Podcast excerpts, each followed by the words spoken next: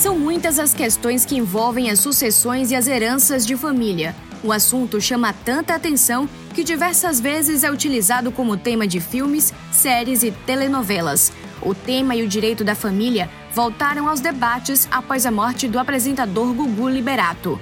A principal controvérsia do caso diz respeito ao reconhecimento ou não da união estável de Gugu e Rose Miriam, mãe de João Augusto, de 21 anos, e das gêmeas Sofia e Marina, de 19 anos. Além disso, um homem chamado Ricardo Rocha se diz filho de Gugu e entrou na justiça em março de 2023 para pedir o reconhecimento da paternidade. E por fim, Tiago Salvático afirma ter namorado o apresentador por nove anos. A confusão toda trouxe à tona uma série de dúvidas que fazem parte da rotina de diversos outros brasileiros que buscam entender o direito da família.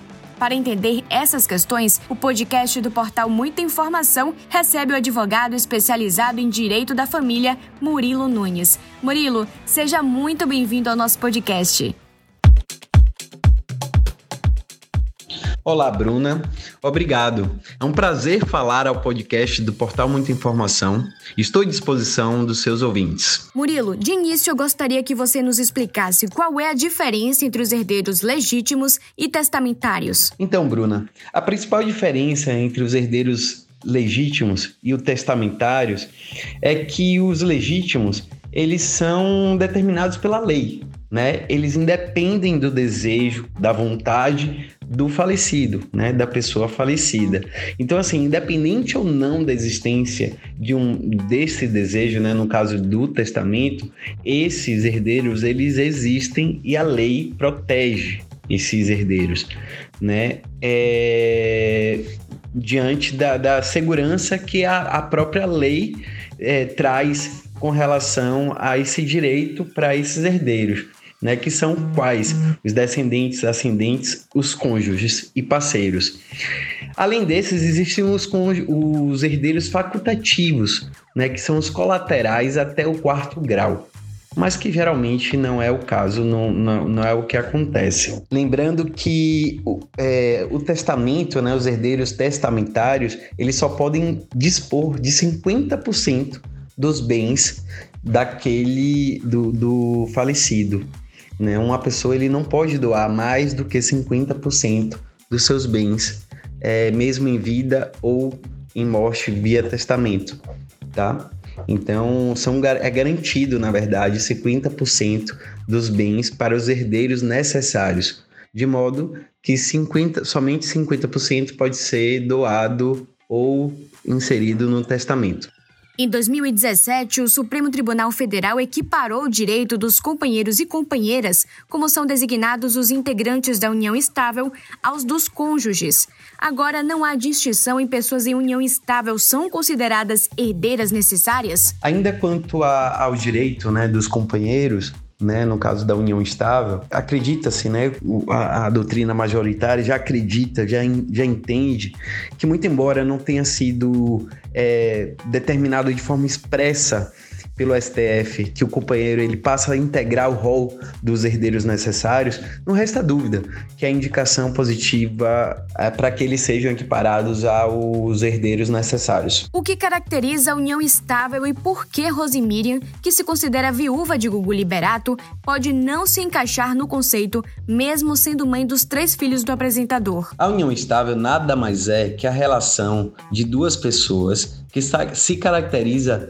em uma convivência pública, contínua, duradoura e que tem um objetivo de constituição familiar. A legislação ela não determina, ela não estabelece um prazo mínimo de duração de convivência para que essa, essa relação seja considerada como união estável. Pode ser considerada união estável, por exemplo, a pessoa que morar junto e começa a dividir as contas de uma casa, de uma residência né? Então, assim, ainda que você tenha um mês morando com seu parceiro, você começa a dividir contas com ele, é, a união estável já é considerada como válida.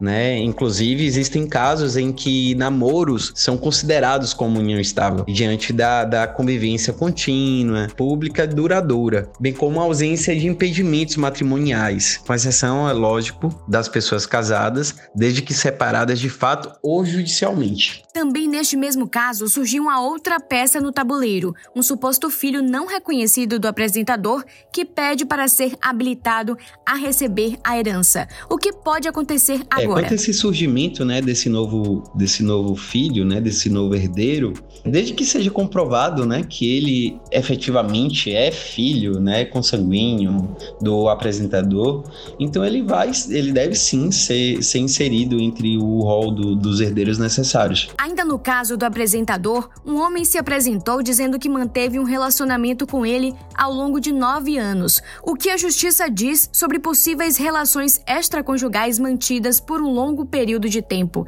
elas podem ser consideradas uniões estáveis? É, sobre essa questão do companheiro do Gugu, como eu falei, para a união estável ser considerada como válida, ela tem que existir uma publicidade, né? As pessoas têm que saber disso, né? Tem que existir uma, uma, uma convivência pública, tem que existir um ato contínuo, né? Tem que ser duradouro e, lógico, tem que ter essa intenção de constituição familiar. Então, desde que ele consiga comprovar esses pontos, caso ele consiga, eu entendo que ele tem sim direito a ser considerado como parceiro, né, companheiro do, do apresentador e, e assim ser inserido entre os herdeiros necessários. No seu testamento, Gugu Liberato excluiu Rose Miriam e deixou 75% dos seus bens para os filhos e outros 25% para os sobrinhos. É sempre recomendável fazer um testamento?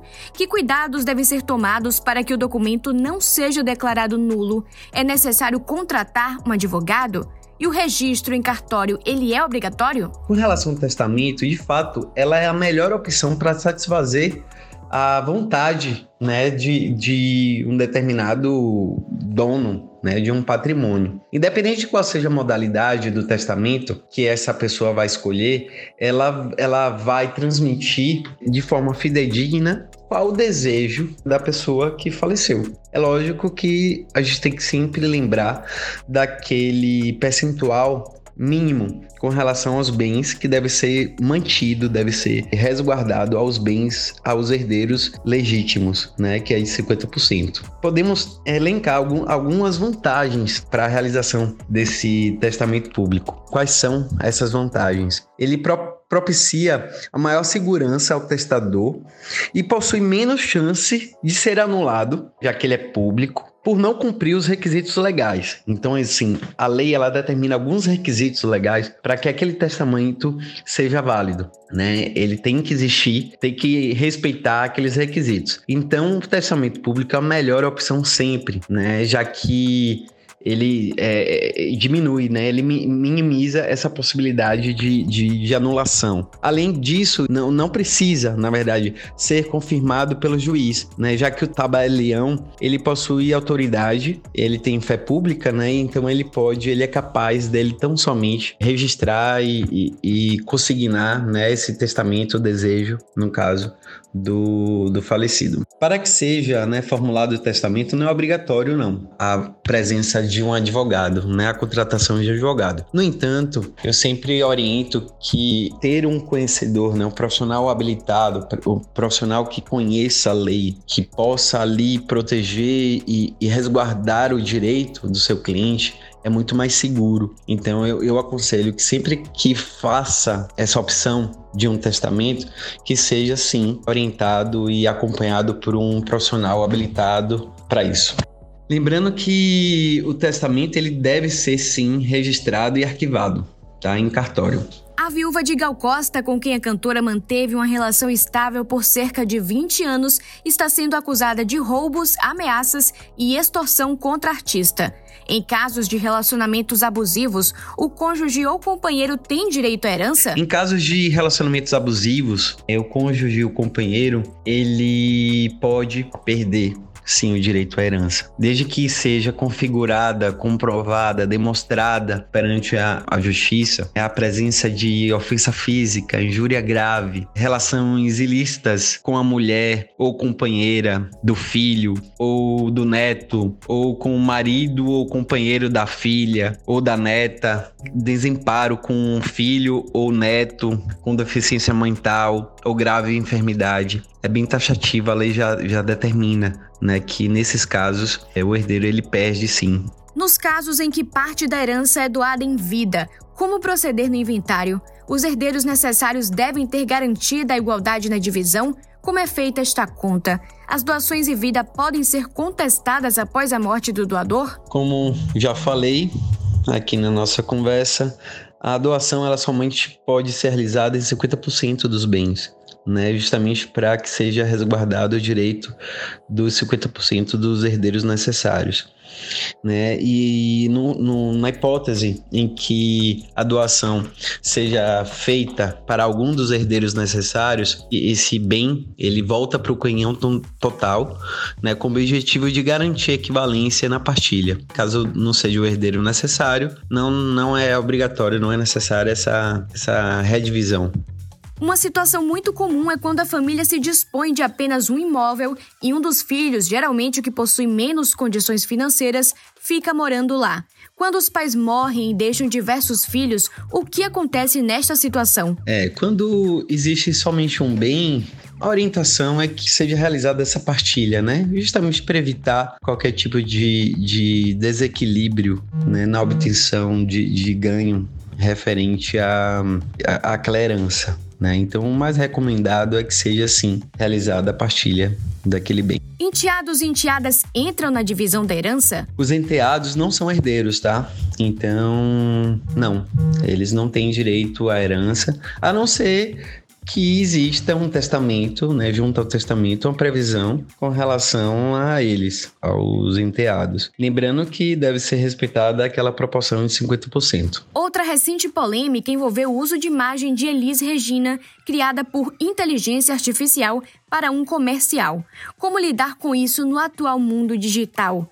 Contas em redes sociais, sobretudo de artistas e celebridades, fazem parte da herança?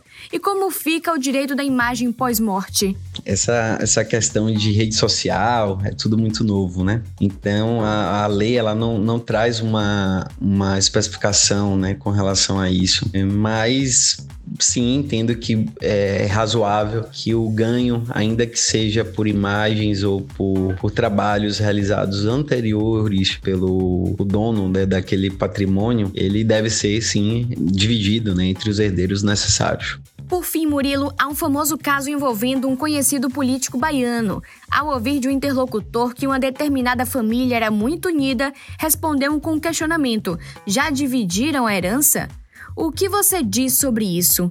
O que fazer para evitar brigas pelo espólio? É, rapaz, esse caso é, é conhecido, mas é isso. Eu acho que para evitar né, a, a, a, brigas com relação à partilha, a melhor coisa é sempre buscar trazer um diálogo e ser honesto e, e transparente né, entre, entre entre os herdeiros, né? Sempre com bastante diálogo e entender, né? Eu acho que é bom um pouco do bom senso também né? Que eu acho que tem, temos que ter no, nesse momento, que já é um momento de fragilidade para todos. O, o, mais adequado é que seja assim iniciado uma, uma, um inventário, processo de inventário, né? Que seja acompanhado direitinho, né? Com um advogado de confiança, né? Que sejam realizadas é, tipo, é, é, é reuniões frequentes, né? Sempre com prestação de contas, né, para que seja evitado qualquer tipo de questionamento. Advogado Murilo Nunes, especialista em direito da família, muito obrigada pelo bate-papo aqui no nosso podcast. Obrigado a todos os ouvintes, obrigado, Bruna. Espero que tenha contribuído de alguma forma. Siga a gente nas nossas redes sociais e até o próximo podcast.